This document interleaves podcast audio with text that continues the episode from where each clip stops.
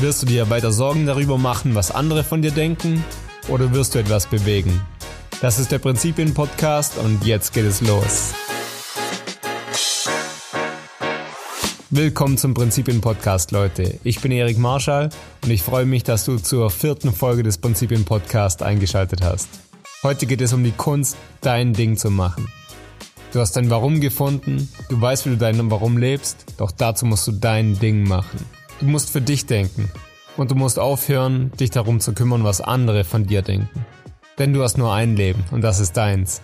Und wenn du deine 30.000 Tage auf der Erde zu stark damit verbringst, dir Sorgen darüber zu machen, was andere von dir denken, dann hast du ein Problem. Denn dann wirst du es nicht schaffen, das zu erreichen, was du möchtest. Inspiriert zum heutigen Podcast hat mich das Buch von Mark Manson, The Subtle Art of Not Giving a Fuck denn ich war in dem Thema früher selbst sehr groß und ich habe es immer noch nicht ganz abgelegt. Ich mache mir immer noch häufig Gedanken, was denken andere über mich?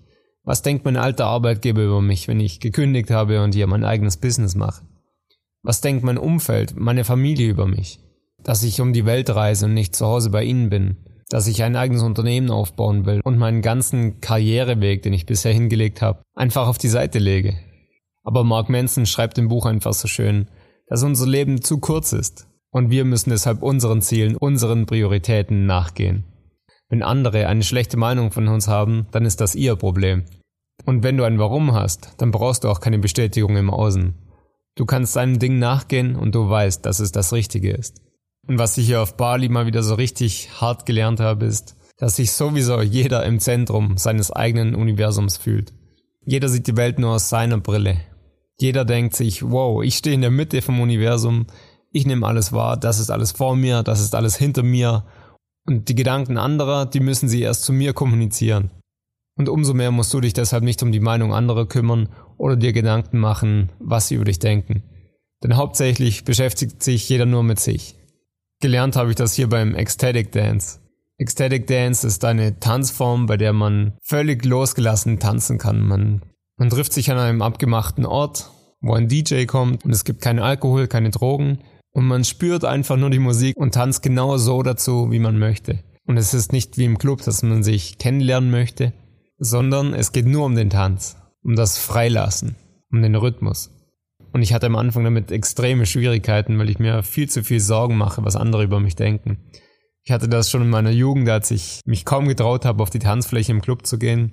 Das habe ich mittlerweile abgelegt. Aber wenn man dann zum Ecstatic Dance geht und Leute sieht, wie sie wie Tiere auf allen Vieren über die Tanzfläche gehen und da seltsame Bewegungen und Mimik drauf haben, dann merkt man, wow, es interessiert wirklich niemand, niemand wird verurteilt. Und wenn doch einer innerlich urteilt, dann ist es ein eigenes Problem. Mach dein eigenes Ding, mach, was sich gut für dich anfühlt und geh dem nach. Und wichtig ist es in meinen Augen deshalb zu lernen, Nein zu sagen. Und auch hier bin ich so schlecht. Ich bin so schlecht im Nein sagen, weil ich es anderen immer recht machen möchte. Ich möchte andere nicht enttäuschen, ich möchte liefern. Aber wenn du dein Ding machen willst, wenn du im Leben wirklich etwas verändern willst, dann kannst du nicht auf jede Bitte eingehen. Gerade wenn das Umfeld merkt, dass man schlecht Nein sagen kann, dann gibt es immer Menschen, die das ausnutzen wollen. Darum lern mit Haltung, lieber einmal zu oft Nein zu sagen. Du kannst im Nachhinein immer noch kommen und sagen, okay, doch, ich mache es, ich helfe dir. Aber es ist besser, erstmal Nein zu sagen und Abstand zu gewinnen, damit du wirklich entscheiden kannst, ob du das willst. Und um dein Ding wirklich machen zu können, musst du auch Leuten Nein sagen, die dir wichtig sind. Das können deine Eltern sein, das können deine Geschwister, deine besten Freunde sein. Sie kennen vielleicht die Seite gar nicht wirklich, die tief in dir steckt und die du jetzt in deinem Leben integrieren willst. Ihnen deswegen auch mal zu sagen, danke, aber nein, danke. Ich weiß schon, was ich mache und ich weiß, dein Ratschlag ist gut gemeint. Aber das ist das, was ich aus meinem Herzen heraus jetzt machen will. Und ich gehe dem jetzt nach. Also danke, aber nein, danke. Denn die Menschen haben nicht dieselbe Perspektive wie du. Sie fühlen nicht wie du. Und sie wollen nur dein Bestes, natürlich. Aber manchmal wissen sie es einfach auch nicht besser. Wenn deine Eltern Angestellte sind und du willst dein eigenes Unternehmen aufbauen, sind sie dann wirklich die richtigen für dich, um Ratschläge zu geben? Sie verstehen vielleicht gar nicht, dass man auch als Angestellter in einer großen Unsicherheit lebt. Wenn man krank wird und seinen Job verliert, dann war's das mit dem Angestelltentum. Auch das Unternehmertum bringt natürlich seine Risiken. Aber du musst immer die Frage stellen, von wem der Ratschlag gerade kommt und ob du ihn so annehmen möchtest oder nicht. Du musst also immer schauen, wie lässt du dich von anderen behandeln? Was lässt du alles mit dir machen? Und dabei siehst du dann genau, wie andere dich behandeln, so behandelst du dich auch selbst. Denn wenn du anderen nicht Nein sagen kannst, kannst du auch dir selbst nicht Nein sagen. Das sieht man zum Beispiel bei Hundebesitzern. Ich bin ein Hundefan, ich habe zwar keinen eigenen, aber ich freue mich immer, wenn ich Hunde auf der Straße irgendwo sehe. Und ich muss dabei zum Beispiel an einen Kampfhund denken. Der Kampfhund, von dem ich jetzt rede, der gehörte zu einem ziemlich runden Menschen, der bei meiner alten Heimat immer in der Nähe zum Spazierenlaufen kam. Und ohne den Besitzer jetzt verurteilen zu wollen, er war einfach absolut übergewichtig. Also ich rede nicht von etwas dick oder mollig, sondern ich rede von wow.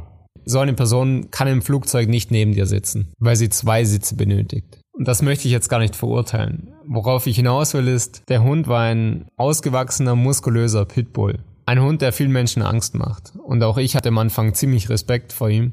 Vor allem, weil er unkontrolliert auf alle Menschen zurennt und viele Menschen aber vor Kampfhunden Angst haben. Und der Besitzer hatte überhaupt keine Kontrolle über ihn.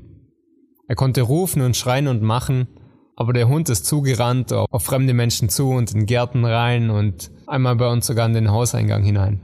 Und das hat mir einfach so gut gezeigt, dass diese Person vermutlich weder zu sich noch zu ihrem Hund Nein sagen kann.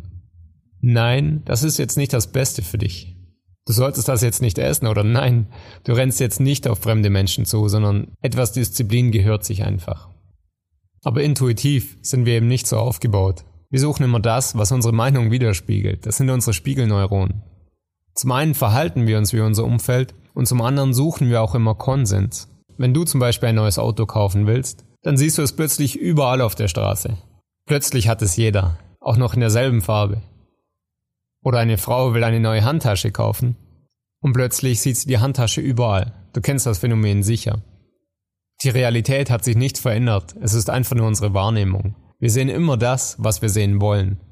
Und so können 10.000 Leute in einem Fußballstadion sitzen und das letzte Foul läuft in Slow Motion auf der Leinwand und die eine Hälfte des Stadions sagt ganz klar, das war ein Foul und die andere Hälfte sagt ganz klar, das war kein Foul. Das zeigt einfach, wir sehen, was wir sehen wollen. In der Psychologie nennt man das auch Priming.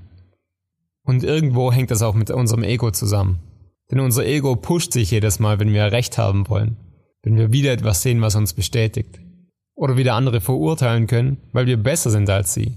Wir haben aufgehört zu rauchen und plötzlich sagen wir, ach, die Raucher, das sind die Schlimmsten auf der Welt. Aber nur, weil dieses Thema gerade kein aktuelles mehr für dich ist, heißt es nicht, dass die Person, über die du gerade urteilst, und das mache ich leider auch ab und zu, nicht in anderen Bereichen schon viel weiter ist als du. Darum gibt es auch das Zitat von Plato. Verurteile niemanden, denn jeder führt seinen eigenen Kampf. Und um deshalb Einflüsse von deinem Umfeld loszuwerden, dein Ego zu umgehen und wirklich dein eigenes Ding zu machen, gibt Mark Manson drei Tipps. Erstens, werde dir bewusst, was du aktuell tust. Wie es in der Suchtberatung so gut heißt, Erkenntnis ist der erste Schritt zur Besserung. Denn viele Menschen wissen gar nicht, dass sie süchtig sind. Und ich glaube, wir sind alle nach gewissen Dingen süchtig. Das müssen nicht immer Drogen sein, das, das muss nicht immer Essen sein. Es kann auch eine schlechte Beziehung sein, die offensichtlich schadhaft für dich ist. Aber gleichzeitig fühlt sich dein Ego gestärkt und besser, wenn du dich mit negativen Menschen umgibst oder du dich mit Menschen umgibst, die in deinen Augen weniger als du haben. Es kann eine Handysucht sein, dass du ständig auf dein Handy schauen musst und weiter scrollen musst, statt dich mit deinem Wesen wirklich mal ernsthaft zu befassen. Es kann eine Pornosucht sein oder, oder ein anderes Muster, das sich schadhaft auf dich auswirkt. Russell Brand sagt in seinem Buch Recovery dazu, wenn es kein Problem gibt, gibt es kein Problem. Du hast kein Problem damit, jeden Tag acht Stunden am Handy zu hängen. Du hast kein Problem damit, jeden Tag viel zu viel in dich reinzustopfen oder irgendwelche Drogen zu nehmen. Okay. Wo es kein Problem gibt, gibt es kein Problem. Aber um das wirklich zu erkennen, beobachte doch einfach mal deine Emotionen. Dich erwischt jemand beim zu viel Essen und spricht es an. Plötzlich bist du verärgert. Dann ist es ein Problem. Denn in dir reagiert ein Schmerzkörper, etwas, was getriggert wird. Und das ist immer ein Zeichen, dass hier etwas nicht ganz richtig ist. Und hier kommen wir auch schon zu Schritt zwei. Werde dir bewusst, wie du dich fühlst. Denn oft wissen wir gar nicht, wie wir uns fühlen. Wir sind in einem Job und jahrelang scheint alles okay. Und dann kündigen wir irgendwann oder wechseln den Job und plötzlich wird uns klar, wow, ich habe den Job nie gemocht. Das war ein Riesenmist. Und erst dann wird uns klar, wo wir da eigentlich drin waren. und wie wir uns eigentlich gefühlt haben. Lerne deshalb, deine Emotionen zu beobachten. Hafte nicht an ihnen an, wie man so schön sagt. Beobachte sie und lass sie wieder gehen. Du bist nicht deine Emotionen, du bist nicht dein Ärger, du bist nicht deine Wut, du bist nicht die Trauer, die Depression, was auch immer. Du bist du. Rolf Dobelli gibt in seinem Buch 52 überraschende Wege für ein gutes Leben den Tipp, Emotionen wie Vögel zu beobachten. Er sieht seine innere Welt wie eine große Markthalle. Hin und wieder kommt ein Vogel reingeflogen. Da kommt die hektische Amsel oder der nervöse Specht, der herumhackt, und das ist okay. Wichtig ist einfach, die Emotionen, die Vögel als solche zu erkennen und sie dann wieder ziehen zu lassen. Sie nicht festzuhalten und den ganzen Tag von ihnen versauen zu lassen. Und hier muss ich dir noch mal ein Zitat bringen. Eckhart Tolle schreibt in seinem Buch Eine neue Welt von zwei Mönchen. Die zwei Mönche pilgern eine große Strecke. Und irgendwann stoßen sie auf eine schöne Frau, die am Wegrand steht. Die Frau möchte nicht über den schmutzigen Weg gehen, weil es frisch geregnet hat. Und einer der Mönche überlegt nicht lange.